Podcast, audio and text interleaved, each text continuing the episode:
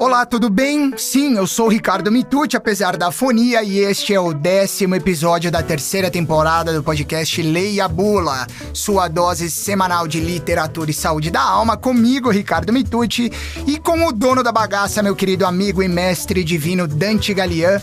Bom dia, boa tarde, boa noite, meu amigo Dante, como vai? Tudo bem? Tudo bem, e você, Ricardo? Também, tudo ótimo, felizmente, entrando aí na reta final da nossa temporada, por incrível que pareça, mestre Dante. Hoje tratando da décima lição do seu novo livro, É Próprio do Humano, falando especificamente sobre celebração, que é próprio do humano ser celebrativo. Dante, gosto muito desta lição do seu livro, viu? E olha que eu não sou tão festeiro assim. E quem é que não gosta de celebrar, né? Com certeza. E para começar então, Dante, eu vou ler um excerto aí que está na página, na verdade em duas páginas, né, 239 e 240 do seu livro, em que você escreve o seguinte: não importa que não seja possível resgatar o paraíso na Terra, pois, afinal, isso não depende de nós, homens. O que é próprio do humano não é instaurar o paraíso, mas sim buscar viver da melhor forma possível a vida como dom como graça, vivê-la como algo não a ser adquirido, definido e dominado, mas como algo a ser simplesmente vivido e celebrado. Dante Galian, meu divino mestre, onde nós nos perdemos ao longo da nossa jornada enquanto seres humanos que deixamos de ser seres celebrativos? Acho que a gente se perdeu no começo. Só, né? Exatamente. A gente se perdeu logo no começo da caminhada, né? É, é, inclusive, esse trecho que você acabou de citar, é, ele, na verdade, está dialogando com um dos autores uh, que. um dos um das, das, obras que eu discuto nesse capítulo é próprio do humano ser celebrativo, que é o nosso velho e bom Dostoiévski. Né? Sempre, né? E aí eu trago uh, uma narrativa que, em vários momentos no livro, eu estou dialogando com ela, que é o sonho do homem ridículo. Né? E nessa narrativa, Dostoiévski faz, eh, eu acho que a gente já até em algum outro episódio aqui a gente já falou a respeito dela, né? Sim, sim. Mas fala justamente de um cara absolutamente cético, alguém que é uma espécie assim de, de representante do, do homem moderno, progressista, é, é, cerebral e assim por diante, que é, em, em função de uma, de uma determinada situação da vida tem um sonho. Nesse sonho sonho ele encontra uma outra maneira de se viver que seria a maneira certa de se viver. E justamente é, é, essa, esse encontro que ele tem no sonho se dá com uma civilização que, em certo sentido, não se deixou ainda contaminar pelo pecado original. Ou seja, de achar que a gente, nós seres humanos, somos capazes de definir os rumos do nosso próprio destino. Eu acho então que é, essa questão da gente ter perdido essa dimensão celebrativa da vida advém do fato de que a gente acha que nós somos isso, donos do nosso próprio destino, que nós somos responsáveis por tudo que nos acontece, tudo que acontece no planeta, na vida. É óbvio que nós somos responsáveis, mas uh, o que acontece muitas vezes é, é que essa responsabilidade está hipertrofiada. A gente se acha muito, Ricardo. Com certeza. A gente tem a ideia de que a gente, é, é, o destino do universo está nas nossas mãos. E quando a gente olha uh, a nossa pequenez diante do universo, a gente percebe que, por mais que a gente tenha poder, nosso poder é pífio, é, in, é, é ínfimo. Então, uh, a questão é que é, é essa ideia né, de que uh, a gente está nessa vida, que a gente está nesse mundo, nesse universo, para dominá-lo, para melhorá-lo, para uh, colocá-lo ou, ou refazê-lo à nossa imagem e semelhança, é o que cria este problema. Né? A gente, a partir de um certo momento, a gente uh, deixa de aceitar a vida, a existência como um dom, como uma graça, para uh, encará-la como uma espécie de um desafio né? como algo no qual a gente tivesse é, comprometido no sentido de fazer uh, algo uh, diferente daquilo que foi colocado. Né? Então, assim, a gente quer reformar a natureza, a gente quer é, é, redefinir o curso da história, das coisas. Então, a gente já não consegue mais olhar para a vida como um, isso, como eu dizia, um dom, uma graça, algo simplesmente para ser aceito agradecido e celebrado. Existe um pouco de arrogância, de prepotência, então, no ser humano que talvez tenha culminado nessa situação, pelo que eu estou entendendo, né, Dante? Total. Quer dizer, não é à toa que o, na tradição judaica, cristã, também na grega, é, o pecado original está aliado com a ideia justamente da soberba, do orgulho né, que, que nos leva efetivamente à, à arrogância, né, e, e a questão de querermos ser mais do que nós realmente somos, né, ou queremos ser mais do que os outros. Então, isso faz com que a, a, a, dinâmica de relação com a vida, seja em relação à natureza, seja em relação com o nosso próximo, e às vezes até com relação a nós mesmos, seja sempre uma relação de disputa né? uma, uma relação de poder. Né? E com isso é, é uma guerra de todos contra todos. E quando você está em guerra com, com o universo, com a natureza, com o próximo e com si mesmo, né? consigo mesmo, uh, uh, uh, qual é o tempo que a gente tem de, de celebrar? Qual é o tempo que a gente tem para compartilhar? Qual é o tempo que a gente tem para agradecer? Nenhum, Muito né? pouco, né? É, ou, pouco. nenhum, uhum. efetivamente. Sim, sim. Dante, nessa linha que você vem é, desenvolvendo o seu raciocínio, eu me recordo um pouco de um filósofo que, inclusive, foi você que me apresentou e eu me tornei fã dele, filósofo contemporâneo sul-coreano Byung-Chul Han, no livro Sociedade do Cansaço, que você, inclusive, menciona nesta lição também do É Próprio do Humano, em que Byung-Chul Han diz o seguinte deveríamos reconhecer que hoje perdemos aquela festividade, aquele tempo de celebração na medida em que absolutizamos trabalho, desempenho e produção. O tempo de trabalho que hoje está se universalizando destrói aquela época celebrativa como tempo de festa. Então, a partir disso que você coloca e dessa construção do Byung-Chul Han, eu pessoalmente entendo que uma das razões que também nos leva a ser menos celebrativos é o excesso de tempo que nós dedicamos à produção, ao trabalho.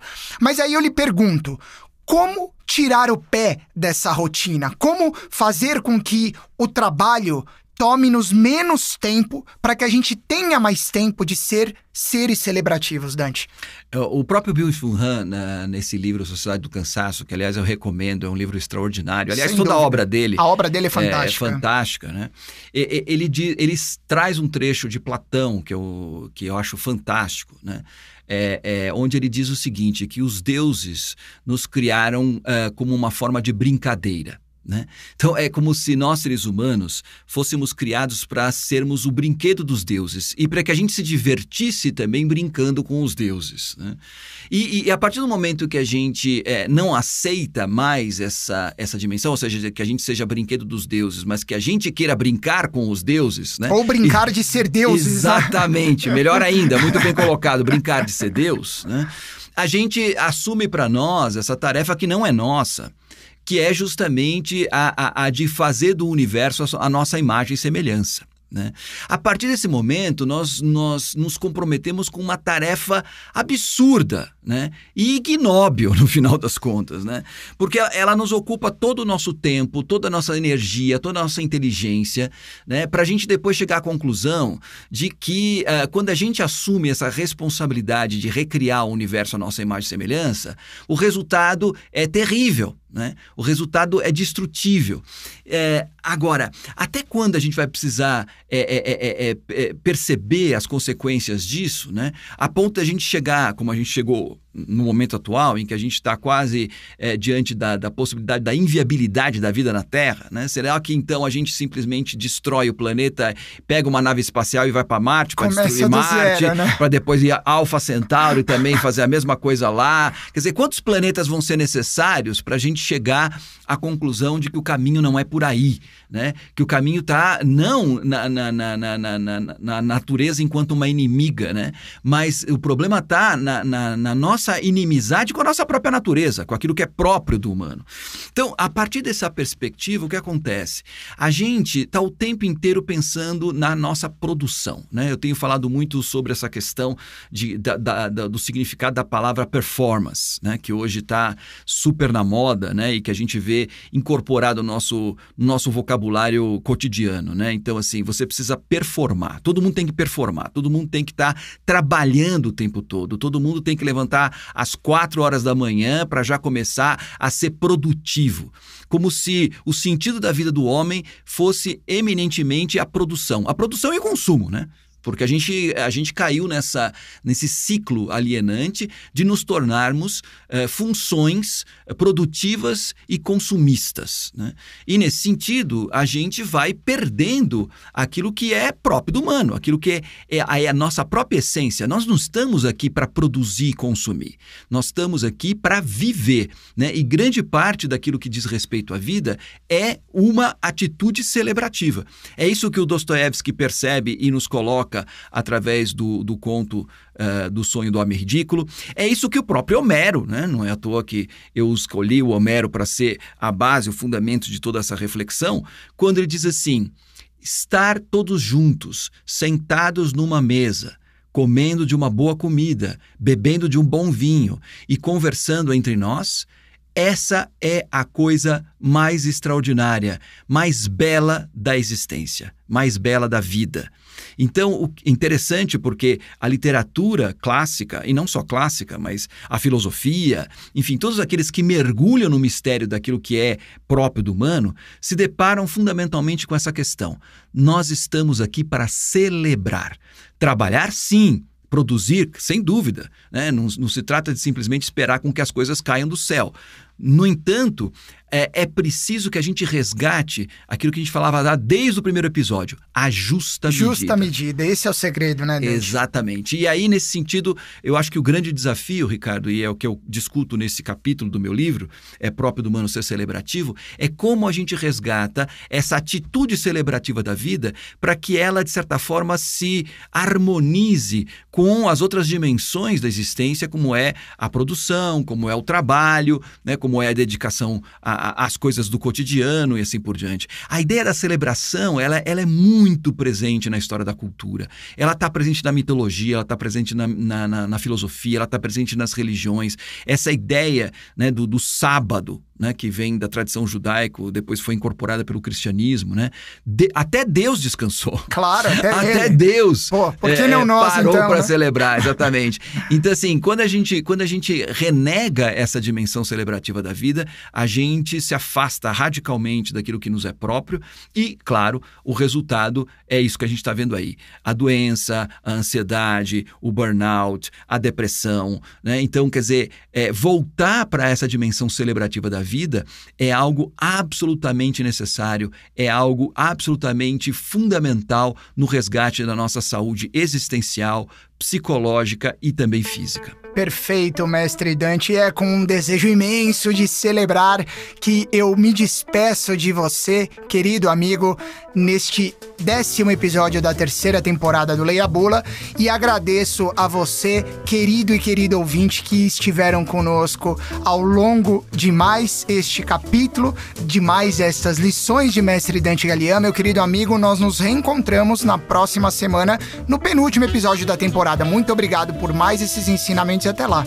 Eu é que agradeço, agradeço a todos os nossos ouvintes e recomendo: celebrem a vida. Sempre celebrando a vida, eu me despeço mais uma vez. Este foi o décimo episódio da terceira temporada do Leia Bula a sua dose semanal de literatura e saúde da alma, com produção da Toca Livros. A gente se encontra na próxima quinta-feira. Um grande abraço e até lá.